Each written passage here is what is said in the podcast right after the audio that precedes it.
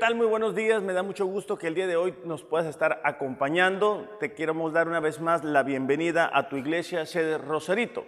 En esta mañana vamos a terminar con nuestra serie acerca de Salmos y antes de comenzar con el mensaje me gustaría que juntos pudiéramos orar. Vamos a pedirle a Dios que prepare nuestro corazón. Ahí en tu casa te invito, inclina tu rostro, solamente para no distraernos hay que cerrar nuestros ojos. Padre, te damos gracias en esta mañana por tu amor, tu misericordia. Pedimos que nos guíes a aprender juntos lo que tienes preparado para cada uno de nosotros. Pedimos, Señor, que tu Espíritu Santo nos pueda guiar en esta mañana y que no permitas que nos distraigamos, sino que por el contrario, prestemos atención a lo que tú nos quieres hablar. En el nombre de Jesús, Señor, sé con cada uno de nosotros. Amén. Las últimas semanas hemos estado hablando de la serie de los salmos y es que en los salmos encontramos muchos temas con los cuales nos podemos identificar. Eh, este año tenemos como lema vencedores y se encuentra en lo que está escrito en Romanos capítulo 8 versículo 37. Dice, pero en todo esto salimos más que vencedores por medio de aquel que nos amó. Como cristianos eh, seguimos enfrentando dificultades, pruebas, eh, situaciones complicadas. Por eso es que eh, el apóstol Pablo dice, en todo esto, porque unos versículos antes ha enumerado las diferentes circunstancias que mientras estemos aquí en la tierra vamos a seguir enfrentando. Pero la gran diferencia para nosotros como hijos de Dios es que al enfrentar estas situaciones, contamos con la ayuda de Dios, contamos con la protección de Dios. Y en esta mañana quiero que toquemos un tema que es muy, muy importante, no únicamente el saberlo, sino poderlo poner en práctica. Y es que la palabra de Dios nos ayuda a vencer. La palabra de Dios nos ayuda a vencer. Nuestras circunstancias pueden cambiar, las personas a nuestro alrededor pueden cambiar, pero la palabra de Dios permanece fiel, permanece firme. Salmos 119, versículo 89 y 90 dice así, Tu palabra, Señor, es eterna y está firme en los cielos. Tu fidelidad permanece para siempre. Estableciste la tierra y quedó firme.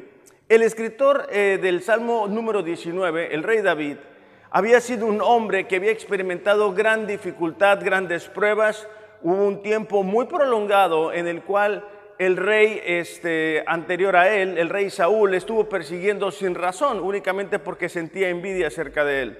Más adelante el rey David experimentó la traición de su propio hijo, Absalón, quien intentó arrebatarle el reino.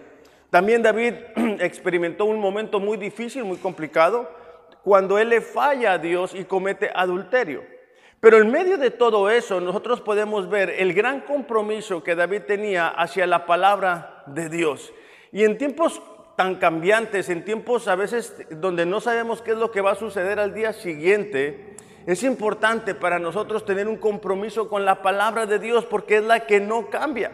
Por eso es que constantemente miramos que el rey David hace referencia a los escritos, a la palabra de Dios. Él tenía un compromiso diario con la palabra de Dios. En el Salmo 19, en los primeros seis versículos, eh, el, rey David habla cómo Dios a través de su creación se ha revelado a la, humanidad. Pero en los versículos 7 en adelante habla de, esa importancia que tenía la palabra de Dios en su vida y en su corazón. Y es lo mismo que tiene que suceder con nosotros también. Salmos 19, 7 dice así, la ley del Señor es perfecta, que convierte al alma. El testimonio de Dios es fiel, que hace sabio al sencillo. Los mandamientos del Señor son rectos, que alegran el corazón. El precepto de Dios es puro, que alumbra los ojos. El temor del Señor es limpio, que permanece para siempre. Los juicios de Dios son verdad y todos son justos. El versículo 10 nos habla del corazón que David tenía para la palabra de Dios. Dice, son más deseables que el oro, más que mucho oro refinado. Son más dulces que la miel, la miel que destila del panal. Es decir, con esto descubrimos que eh, David era un hombre comprometido con la palabra de Dios. David tenía muy por encima de la, de la cuestión económica del oro, el valor que la palabra de Dios tenía en su vida y en su corazón. ¿Por qué? Porque él había experimentado grandes dificultades y se había dado cuenta que únicamente la palabra de Dios era la que permanecía fiel. Las promesas de Dios en momentos de dificultad, en momentos de desesperación, en momentos donde él experimentó gran persecución, solamente se pudo sostener de la palabra de Dios. De igual forma, para nosotros el día de hoy, las situaciones a nuestro alrededor pueden cambiar, nuestra posición económica puede cambiar, nuestra cuestión laboral puede cambiar, pero la palabra de Dios sigue siendo fiel, sigue permaneciendo firme, a pesar de que todo lo demás pueda cambiar. Entonces, esta mañana me gustaría de una manera breve darte seis beneficios que encontramos en estos versículos que acabamos de leer son seis beneficios de hacer un compromiso con la palabra de Dios y de esa manera poder vencer este, el desánimo, poder vencer la desesperación, poder vencer el miedo, el temor, la inseguridad, el no saber qué va a suceder el día de mañana. A través de tener un compromiso con la palabra de Dios es que podemos vencer todo esto. Y bueno, el primer beneficio se encuentra en el versículo 7, Salmos 19, 7, dice así. La ley del Señor es perfecta, que convierte al alma. El primer beneficio que nosotros experimentamos, que nosotros podemos recibir de la palabra de Dios, es que nos transforma. Ahora, la palabra ley tiene como, como significado principal, es una instrucción o una enseñanza divina acerca de lo que nosotros creemos y de lo que nosotros somos. Esto trae como resultado un cambio de conducta. Por eso es que dice, la ley del Señor es perfecta. Esta ley, esta instrucción divina es perfecta, hablando de que está completa. Es decir, la palabra de Dios es tan completa que puede cubrir cada una de las áreas de nuestras vidas. Si nosotros estamos queriendo saber qué hacer en cuanto a nuestro matrimonio, si nosotros queremos saber qué hacer como hijos, como cristianos, como trabajadores, la ley del Señor es tan completa que nos permite descubrir cuál es la voluntad de Dios en cada una de las áreas. No es como que vamos a ir a la palabra de Dios y no vamos a encontrar un consejo que necesitamos en un momento determinado. Yo ya les he dicho, ¿verdad? Yo batallo mucho cuando encuentro un manual porque los manuales se me hace difícil. Pero de alguna forma la palabra de Dios funge en nuestra vida como un manual de vida. ¿Por qué? Porque al descubrir el manual, cuando nosotros compramos cualquier cosa, nos damos cuenta cómo se arma, cómo se desarma, para qué sirve las mejores funciones. Entonces, muchas veces, a pesar de ser cristianos, no le prestamos atención a su palabra. Pensamos sin darnos cuenta que nosotros sabemos más cómo hacer funcionar nuestro matrimonio, cómo eh, hacer que nuestro dinero nos, nos alcance para más cosas, cómo planificar a un futuro, cómo educar a nuestros hijos, cómo tratar a las personas que nos rodean. Pero eso no es verdad. Y por eso es que la palabra de Dios es completa. Por eso es que Dios nos la entrega pero nos la entrega para transformarnos. Eh, la palabra ahí es convertir, algunos sinónimos es revivir, restaurar, refrescar, pero sobre todo es transformar. Dice que transforma o convierte el alma. Esta palabra, el alma, significa el yo interno. Entonces, esto es desde que nosotros nacemos de nuevo y todo el proceso como cristianos. Primera de Pedro, capítulo 1, versículo 23, dice así, pues ustedes han nacido de nuevo. Está hablándole a los cristianos, el, el, apóstol Pedro, que estaban siendo perseguidos. Dice, ustedes han nacido de nuevo, no de simiente perecedera, sino de simiente imperecedera, mediante la palabra de Dios que vive y permanece el apóstol Pedro está hablándole a estos cristianos que estaban siendo perseguidos y él les recuerda que la semilla de la palabra de Dios estaba en sus corazones y que esta semilla había dado el fruto de haberles permitido nacer de nuevo. Entonces nos damos cuenta que la transformación en, en la vida de una persona que recibe a Jesús es a través de la palabra de Dios. Continúa diciendo en el capítulo 2, versículo 2, deseen con ansias la leche pura de la palabra, como niños recién nacidos. Así por medio de ella crecerán en su salvación, ahora que han probado lo bueno que es el Señor. Ahora, cuando dice crecerán en su salvación, de lo que está hablando es de que logramos experimentar con una mayor profundidad, con una mayor plenitud de lo que significa ser cristianos. Hay personas que se dicen cristianos, pero que no están experimentando de todo la voluntad de Dios para su vida. La voluntad de Dios es buena, es perfecta y es agradable, pero no están disfrutando de la vida. Únicamente pareciera que están sobreviviendo en su matrimonio, únicamente están sobreviviendo en su relación con sus hijos, únicamente están sobreviviendo en la cuestión económica. Y ese no es el plan de Dios. El plan de Dios es que tengamos una vida y una vida en abundancia, una vida plena. Pero esto sucede conforme permitimos que la palabra de Dios nos vaya transformando, que vaya cambiando nuestras motivaciones que vaya cambiando nuestros pensamientos, que vaya cambiando nuestras ideas, que vaya cambiando nuestro carácter, que vaya cambiando no únicamente este, la conducta exterior, sino el yo interno. Y esto da como resultado que podamos experimentar de todo lo que Dios tiene para nosotros. Jesús, en un momento en el cual está orando por sus discípulos, Él le pide al Padre que sean santificados o que sean transformados. Fíjate a, sus discípulos, Juan 17, 17 dice así, santifícalos en la verdad, tu palabra es la verdad. Jesús había dicho, Señor, no te pido que los saques del mundo, te pido que los protejas del mundo. Pero no únicamente eso, Señor. Jesús dice, te pido que tú los transformes, que les vayas cambiando, que sea evidente que eran discípulos de Jesús. Para nosotros también es importante que la gente se pueda dar cuenta que estamos siendo transformados. La mayoría de nosotros traemos trasfondos difíciles y complicados y lo que permite darnos testimonio de Dios es una vida transformada, es que podamos eh, dar testimonio o podamos mostrarle a la gente que lo que decimos creer es una realidad en nuestras vidas. Efesios capítulo 4, versículo 22 en adelante, es el apóstol Pablo hablando a la iglesia o escribiendo a la iglesia en Éfeso y explica este proceso de transformación.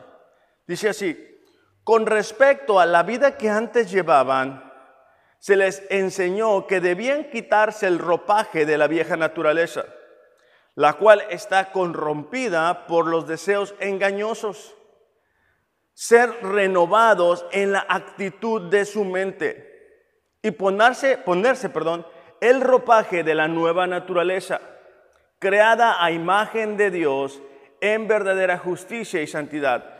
El apóstol Pablo está hablándole a esta iglesia y le está indicando que lo normal en un cristiano es que comience a despojarse de los deseos engañosos, los deseos que antes nos engañaban, que nos tenían esclavizados del pecado en nuestras vidas y que nos pongamos la nueva vestidura, la vestidura de justicia y santidad. Pero eso lo encontramos en la palabra de Dios. Ahora que hemos estado con las noticias del, coronavirus y que la nueva realidad y que ahora para todo vamos a necesitar tapabocas y todo lo normal, bueno, todo, todo eso, este, he estado pensando acerca de esto. O sea, como cristianos, lo normal es que seamos transformados.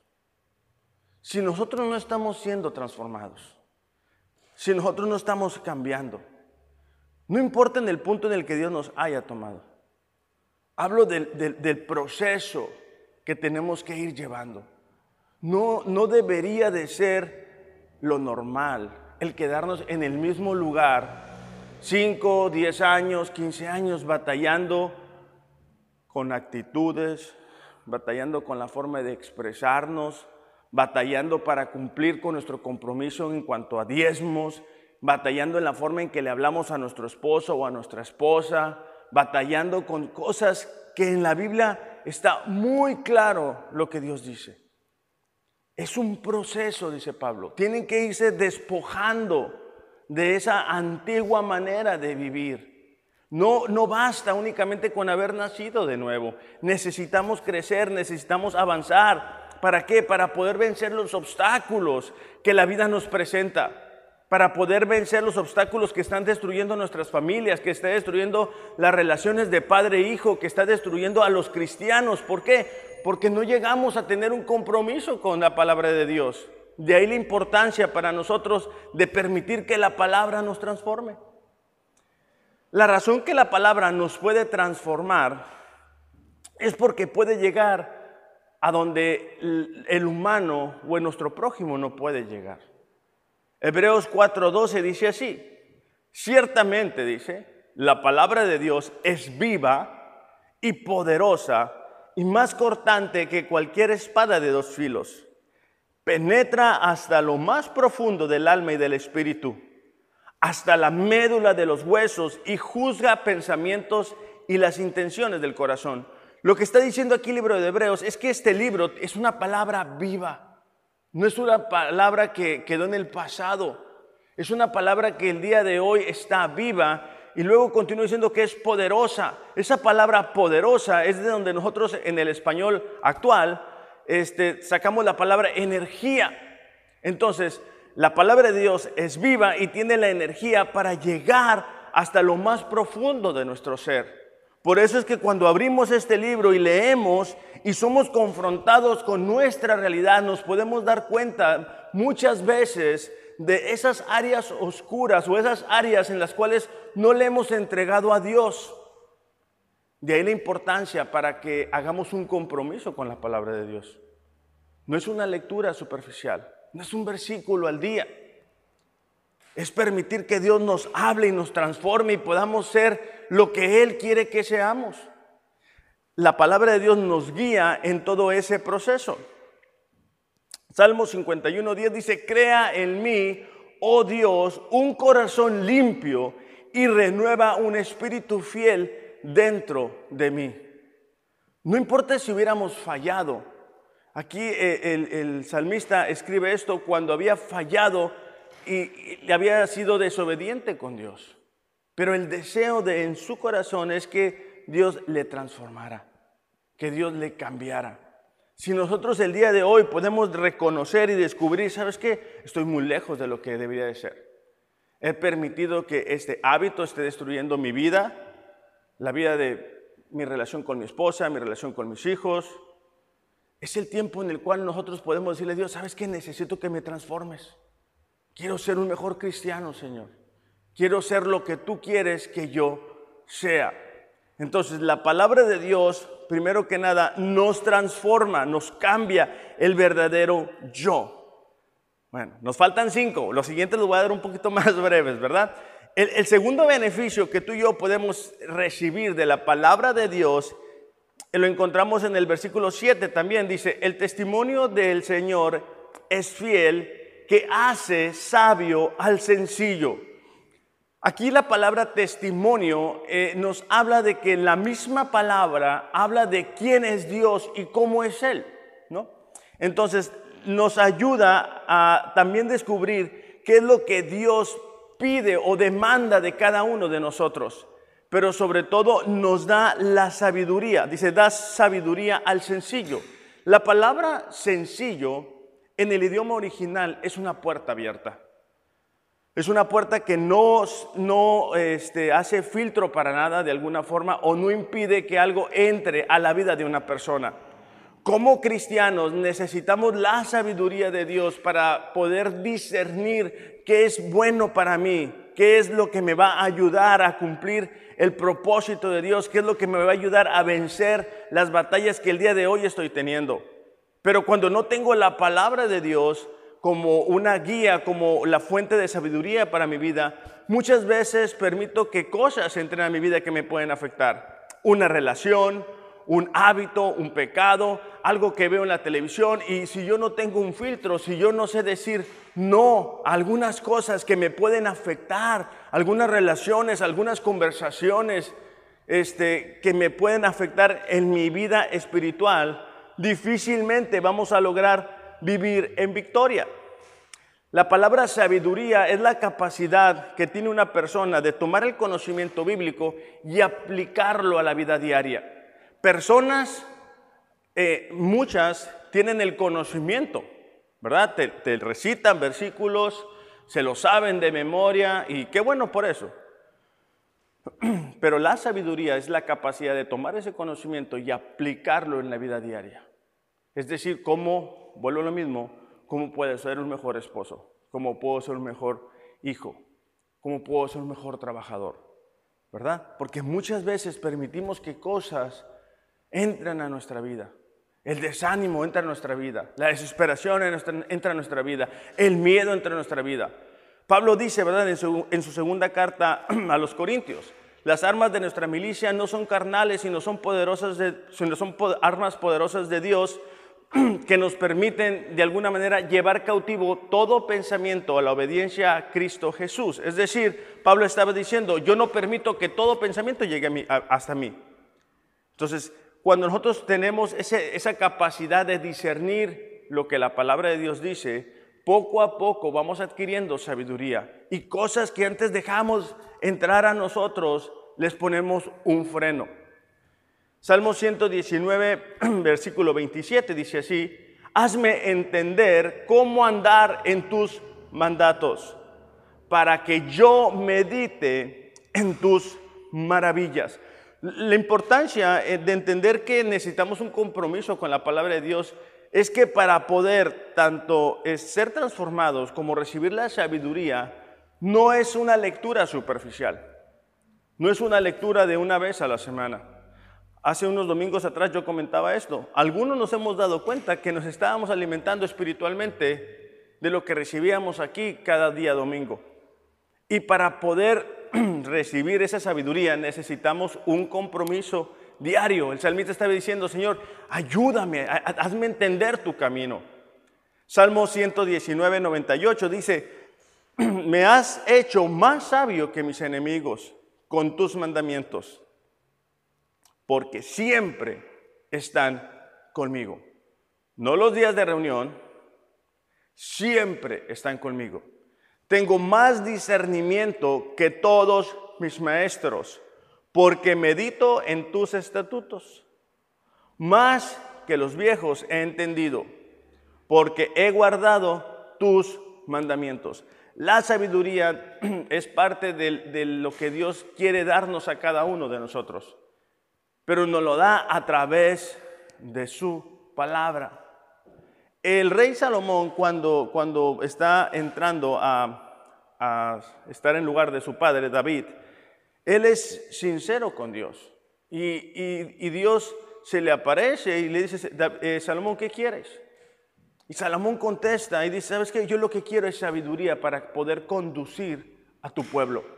De la misma forma, nosotros debemos de reconocer nuestras limitantes y decir, Señor, necesito sabiduría para saber cómo vivir aquí en la tierra, para tomar mejores decisiones, para no únicamente estar sobreviviendo, sino experimentar de todo lo que tú tienes para mí. Entonces, el segundo beneficio de la palabra de Dios es que me da sabiduría. El tercero es que nos proporciona alegría. Salmos 19, 8 dice, los mandamientos del Señor son rectos que alegran el corazón. Los mandamientos del Señor son rectos que alegran el corazón. En momentos difíciles y complicados como los que tú y yo estamos enfrentando el día de hoy, necesitamos mantener el gozo, necesitamos mantener la alegría. Pero como cristianos, ¿de dónde podemos recibir ese gozo? ¿De dónde podemos recibir esa alegría? De los noticiarios, de las redes sociales, de las personas que nos rodean. En su mayoría, todos y cada uno de estas fuentes que te acabo de dar, te van a dar un reporte negativo, te van a dar un reporte de las circunstancias. Solamente la palabra de Dios puede traer ese gozo y esa alegría. Los noticieros un día te dicen una cosa, al día siguiente te dicen otra cosa. ¿Por qué? Porque ellos mismos van descubriendo, ¿verdad? Ellos mismos van descubriendo lo que está sucediendo a nivel mundial. La palabra de Dios no cambia. Y en momentos como los que estamos enfrentando el día de hoy, la promesa de Dios que están ahí, más de 3.500 promesas para cada uno de nosotros como hijos de Dios están disponibles. Es a través de ellas que podemos seguir diciendo, Señor, voy a confiar en ti. Yo sé que esto es pasajero, yo sé que esto es momentáneo. El salmista decía, ¿verdad? Si no fuera por tus palabras, si no fuera por tus promesas en las cuales me has hecho esperar, nosotros debemos de tener la expectativa de que sin importar nuestra realidad, las promesas de Dios se van a volver una realidad en nosotros. Cuando el rey David estaba, bueno, todavía no era el rey, pero estaba siendo perseguido por el, el rey en ese momento, Saúl, él continuamente, ¿verdad? Meditaba en las promesas de Dios. Continuamente se ayudaba de alguna manera y eso le permitía mantener la alegría mientras estaba siendo perseguido en el desierto. Cuando su propio hijo, Absalón, hace una revuelta y le arrebata el reino, es en la palabra de Dios donde David pudo encontrar el consuelo que necesitaba. ¿En dónde estamos buscando nosotros ese consuelo? ¿En dónde estamos buscando esa alegría? Fíjate cómo lo dice Salmos 1, versículo 1 y 2. Dice, qué alegría para los que no siguen el consejo de malos, ni andan con pecadores, ni se juntan con burlones, sino que se deleitan en la ley del Señor, meditando en ella de día y de noche. Vuelvo a lo mismo, no es una lectura superficial, no es una lectura únicamente para este, cumplir con el plan de lectura, es deleitarnos en ella. En otras ocasiones te he dicho, pero bueno, lo volveré a repetir.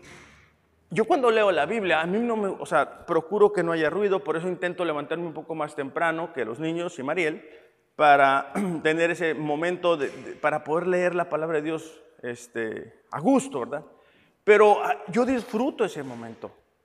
Preparo un café. Ahora con eh, la cuestión del coronavirus, me pasó una cosa muy curiosa. Yo siempre había tomado café negro, siempre.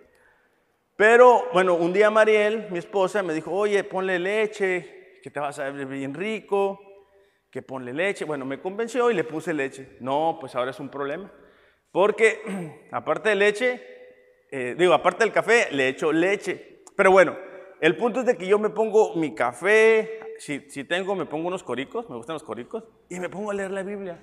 Pero es un momento en el cual yo me estoy deleitando en la presencia de Dios. Es un momento que yo disfruto de estar allí, permitiendo que Dios me hable. No es algo que tengo que hacer, no es algo que, híjole, no sé ni dónde dejé la Biblia, ¿verdad? Se me hace que la dejé en el carro, se me hace que la dejé en la oficina, se me hace que la dejé de acá. No, no, hay personas que están así. Y por eso no logran experimentar la alegría que Dios quiere traer a sus vidas.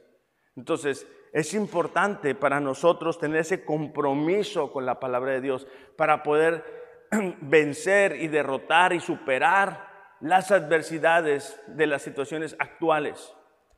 Eh, Jeremías, un profeta del Antiguo Testamento, es, es de alguna manera un ejemplo para nosotros de lo que la palabra de Dios puede traer a la vida de una persona porque él había sido rechazado, su mensaje había sido rechazado, él estaba viendo cómo su nación estaba siendo destruida. Pero a pesar de todas las circunstancias adversas, en Jeremías 15, 16, fíjate cómo lo expresa. Dice, al encontrarme con tus palabras, yo las devoraba. Ellas, dice, eran mi gozo y la alegría de mi corazón. No vamos a negar la realidad, no vamos a negar las circunstancias, no vamos a negar que muchos de nosotros estamos afectados por no poder tener una relación con alguien, ¿verdad? Abrazarlo como acostumbrábamos a hacerlo, el, simple hecho de reunirnos aquí. Pero sin importar las circunstancias, podemos seguir experimentando del gozo y de la alegría a través de la palabra de Dios. El cuarto beneficio que te quiero compartir en esta mañana de tener un compromiso con la palabra de Dios es que la palabra de Dios nos da dirección. Salmos 19, 8 dice, el precepto del Señor es claro que alumbra los ojos. Cuando recién llegué a Rosarito, yo sufría mucho porque no conocía la ciudad. No sabía este, cuando me decían de ciertas áreas de Rosarito, mucho menos ir a Tijuana. No es que ahorita yo, ¿verdad?, me maneje así súper bien, pero sin lugar a dudas ya sé muchas cosas que antes no sabía. Tanto para ir para Tijuana como para regresar, para encontrar ciertas colonias aquí en la ciudad de Rosarito. Cuando la gente me decía, ¿conoces esta calle? No, pues no. ¿Conoces esta calle? No, pues no. Híjole, ¿cómo te explico? A mí se me hacía muy confuso, se me hacía muy difícil. Pero conforme fui conociendo la ciudad, pues ya se me hace bien fácil. O sea, yo me acuerdo que recién llegué, me decían, subes para arriba, subes tantas cuadras. Y yo decía, pero subir para dónde? ¿Dónde subir? Bueno, ya entendí que subir es hacia cierta área aquí de la ciudad de Rosarito. Pero bueno, el punto que quiero resaltar es que fue siendo claro para mí conocer la ciudad conforme me fui familiarizando con ella. Algunas personas consideran que la palabra de Dios es confusa, está rara, no se le entiende, porque no se han familiarizado con ella. Entonces aquí dice que los preceptos del Señor son claros, no hay nada confuso. Es confuso, claro, si, si, si abrimos la palabra de Dios, háblame y pum, leemos así, es difícil. Pero cuando tú vas leyendo la palabra de Dios de una manera sistemática, día tras día, día tras día, día tras día, vamos entendiendo más lo que Dios nos quiere decir. Vamos entendiendo más cómo es realmente nuestro Dios. Entonces hay momentos en los cuales no sabemos eh, qué es lo que debemos hacer. Ahí dice que nos alumbran, ¿verdad? Nuestra vida, nuestros ojos. ¿Por qué? Porque hay momentos en los cuales no sabemos qué hacer, pero la palabra de Dios nos da instrucciones claras de cuáles deberían de ser nuestras decisiones. Proverbios capítulo 6, versículo 23 dice, el mandamiento es lámpara y la enseñanza es luz el otro día, estando en casa, se fue la luz. ¿ah? No podemos salir porque pues, el coronavirus y tampoco podemos estar adentro porque se ha ido la luz y yo no tenía este, eh, otra manera de pues, alusar ahí más que con el celular. Y cuando estás así, en situaciones de, oscuridad literal o física, te das cuenta cuán importante es la luz. Estamos viviendo en tiempos difíciles, en tiempos complicados, en tiempos donde el pecado está por todos lados, en las redes sociales, en el celular, en el internet, a donde quiera que vayamos. Pero si nosotros tenemos un compromiso con la palabra de Dios, vamos a saber cuál es el paso que debemos de dar. Vamos a recibir dirección para nuestras vidas. Dios no nos ha dejado solos, Dios no nos ha desamparado, Dios nos ha entregado una, especie de brújula, un mapa, ¿verdad? A través del cual podemos alcanzar el plan que Él tiene para cada uno de nosotros. Salmos 119, versículo 105, dice, lámpara es a mis pies tu palabra y lumbrera a mi camino. Para el día a día necesitamos la palabra de Dios. Dice, lámpara es a mis pies, ¿verdad? Así, en el día a día. Pero también la palabra de Dios alumbra nuestro camino. A través de la palabra de Dios podemos prepararnos para un futuro, podemos prepararnos para las siguientes situaciones, pero necesitamos, una vez más, hacer un compromiso con la palabra de Dios. El quinto beneficio de, la palabra de Dios para nuestras vidas, dice Salmos 19.9, el temor del Señor es limpio, que permanece para siempre. Aquí la palabra temor es un sinónimo de asombro. Y a lo que esto se refiere es de que la palabra de Dios nos guía en nuestra adoración. Es decir, mientras nosotros leemos la palabra de Dios, mientras nosotros descubrimos cómo es realmente nuestro Dios, la, la, tendencia normal es que nos asombremos de ella. Es que nos sorprendamos cuando volvemos a leer las historias, ¿verdad? A mí me da tristeza cuando de repente escucho personas que dicen, Ah, sí, yo ya me sé esa historia. Sí, ya me la sé. Ah, sí, ya la sé, ya, ya, ya la había leído antes. Pero pierden la, capacidad de asombro. Al menos a mí me sucede ahora que estamos leyendo la historia de David, cómo hay cosas que vuelven a resaltar, cómo hay cosas que a lo mejor no había visto antes. Entonces es importante para nosotros todos los días asombrarnos o sorprendernos con lo que Dios ha hecho y sobre todo con quién es nuestro Dios. La tendencia del ser humano es adorar. Entonces, si nosotros no adoramos a Dios, al verdadero y al único Dios, vamos a adorar a algo o a alguien o a nosotros mismos. Dios, consciente de eso, ¿verdad? De la tendencia humana, le da la siguiente instrucción al pueblo de Israel, en específico al rey.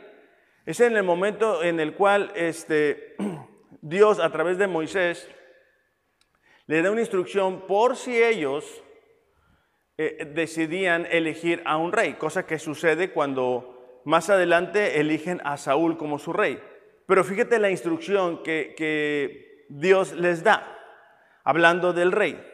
Dice, y estará con él, esto es con el rey, y leerá las escrituras todos los días de su vida, para que aprenda a temer al Señor su Dios, para guardar las palabras de esta su ley y de estos estatutos, para hacerlos, para que su corazón no se exalte sobre sus hermanos, para que no se desvíe del mandamiento a diestra o a la siniestra para que pueda prolongar los días de, en su reino, él y sus hijos, en medio de Israel.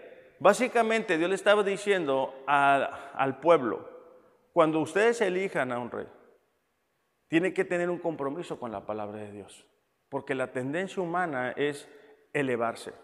Entonces él decía, todos los días debe de leer el rey la palabra. Todos los días, ¿para qué? Para que no se orgullezca su corazón sobre los demás hermanos. Entonces, nos podemos dar cuenta que la tendencia humana es olvidarnos de nuestro Dios, olvidar lo que Él ha hecho en el pasado y pensar que estamos en el día de hoy donde estamos por nuestra propia capacidad, por nuestra propia sabiduría. Pero mientras leemos la palabra de Dios, no perdemos la capacidad de asombrarnos, de sorprendernos, de decir, es increíble lo que Dios ha hecho. El profeta Samuel, cuando él se estaba retirando, hace una exhortación al pueblo. Primera de Samuel, capítulo 12, versículo 24, dice así. Pero, dice, los exhorto a temer al Señor y a servirle fielmente de todo corazón Fíjate la siguiente parte, recordando los grandes beneficios que Él ha hecho en favor de ustedes. Samuel decía, yo ya me voy a ir, pero yo les quiero eh, exhortar, ¿verdad? A que eh, la palabra temer es adorar, es honrar, es respetar a Dios, no es un terror. Entonces, ¿por qué? Porque otra vez, ¿verdad? Con facilidad olvidamos los beneficios de Dios sobre nuestra vida. Finalmente, el sexto beneficio que te quiero compartir en esta mañana es que la palabra de Dios nos ayuda a encontrar o nos revela cuál es la verdad. Los juicios del Señor, dice, son verdad. Todos son justos. Estamos viendo en tiempos en los cuales cada quien quiere tener su propia verdad. Estamos viendo en tiempos en los cuales cada quien dice lo que es o lo que cree que es y donde para el mundo en general, para la sociedad en general, es confuso cuál es la verdad. Estamos viviendo en tiempos donde la verdad es más peleada que en tiempos anteriores. Nosotros como cristianos podemos eh, entender, conocer, experimentar lo que es la verdad. Segunda de Timoteo capítulo 3 versículo 16 dice, toda la escritura es inspirada por Dios y es útil para enseñarnos lo que es verdad, para hacernos ver lo que está mal en nuestra vida y nos corrige cuando estamos equivocados y nos enseña a hacer lo correcto. Pero básicamente cuando nosotros hacemos un compromiso con la palabra de Dios, entendemos qué es la verdad. La sociedad va cambiando, ¿verdad? Lo que ahora ellos dicen que está bien, hace 10 años no estaba bien y hace 20 años tampoco estaba bien. Y ahí va cambiando, ¿verdad? La misma ciencia, lo que decían hace 50 años es diferente de lo que dicen el día de hoy y lo que dicen el día de hoy va a ser diferente de dentro de lo que digan en 50 años. Únicamente la palabra es la que permanece, es la única que ha sido probada a través de los años. Entonces, de ahí la importancia para nosotros de cimentar nuestra vida, nuestra familia, en algo que no cambia, en algo que no varía. Sin importar lo que pudiéramos estar enfrentando, el día de hoy tú y yo podemos comenzar, ¿verdad? A cimentar nuestra vida sobre un cimiento firme. No queremos que cuando venga una tormenta perdamos lo que creíamos haber ganado. Ahora con la cuestión del coronavirus, personas se han dado cuenta que su confianza no estaba cimentada en Dios, que su, su prioridad, la prioridad en sus vidas no es Dios. ¿Por qué? Porque no estaba cimentada sobre la verdad, sobre la palabra de Dios. Proverbios 3.5 dice, confía en el Señor, ¿verdad? No te fíes de tu propia inteligencia. No tomemos decisiones confiando en nuestra propia inteligencia. Confiemos en que la palabra de Dios es la verdad. Que si nosotros somos obedientes a lo que aquí dice, vamos a lograr experimentar las bendiciones que Dios tiene para cada uno de nosotros como sus hijos. Jesús mismo dijo, yo soy el camino, la verdad y la vida. Ya para despedirnos, me gustaría invitar a aquellas personas que quizá el día de hoy tú nos estás viendo, nos estás escuchando por primera vez y no conoces a Dios. El primer paso es que tú puedas rendir tu vida, tu voluntad a los pies de Cristo. A lo mejor tú no conoces a Dios, pero Dios sí te conoce y te hizo con un plan, con un propósito único y especial. Si en esta mañana tú quisieras aceptar a Jesús en tu corazón, rendir tu vida, pedirle perdón por la manera equivocada que has estado viviendo, a mí me encantaría que ahí en, donde estés pudieras únicamente repetir estas palabras que yo voy a hacer. Es una oración este, que los que hemos aceptado a Jesús hemos dicho de corazón. Lo importante es de que tú te escuches y lo importante sobre todo es que tú creas lo que vas a decir. Padre, te doy gracias en esta mañana por tu amor. Gracias porque a pesar de que yo no te conocía, tú ya me conocías. Me has hecho con un plan y un propósito único. Reconozco que he vivido alejado o alejada de ti. Te pido que me perdones por mis pecados, que me aceptes como tu hijo, como tu hija. Quiero ser parte de tu familia, que me llenes de tu Espíritu Santo en el nombre de Jesús te lo pido. Amén. Si tú has hecho esta oración y has creído de todo tu corazón que Dios te ama y que entregó a su Hijo Jesús por ti, te invitamos, envíanos un mensaje, nos encantaría escuchar acerca de ti. Para los que somos de casa, yo te invito, hagamos un compromiso con la palabra de Dios. Hagamos este, de la palabra de Dios una prioridad de nuestra vida y de esa forma vamos a poder experimentar estos seis beneficios. Si no lo hemos estado haciendo por alguna razón, el día de hoy tú puedes comenzar. Agarra la palabra, agarra la Biblia, baja la aplicación y comienza a leer lo, que Dios te diga el día de hoy. ¿Va a ser difícil? Sí, sí va a ser difícil los primeros días, pero poco a poco, ¿verdad? Vamos a ir agarrando de alguna manera la condición de estar leyendo y estar leyendo y estar leyendo y estar leyendo y vas a comenzar a ver cómo Dios te transforma, cómo Dios te cambia, cómo Dios va haciendo los ajustes y los cambios que tú mismo, tú misma no podías hacer. Vas a empezar a experimentar la sabiduría para tomar mejores decisiones. Vas a tener la alegría que a lo mejor ahorita no tienes, ¿verdad? Porque tú miras tu realidad y todo el día tienes que estar en la casa, esto no tiene sentido. Y, y te vas a dar cuenta que a pesar de las circunstancias, nosotros podemos seguir recibiendo la alegría, el gozo que únicamente Dios nos puede dar, ¿verdad? Entonces yo te invito, haz, de la palabra un compromiso diario. Vamos a orar. Padre, te damos gracias en esta mañana por la oportunidad que nos das de estar aquí, a través de este medio, Señor.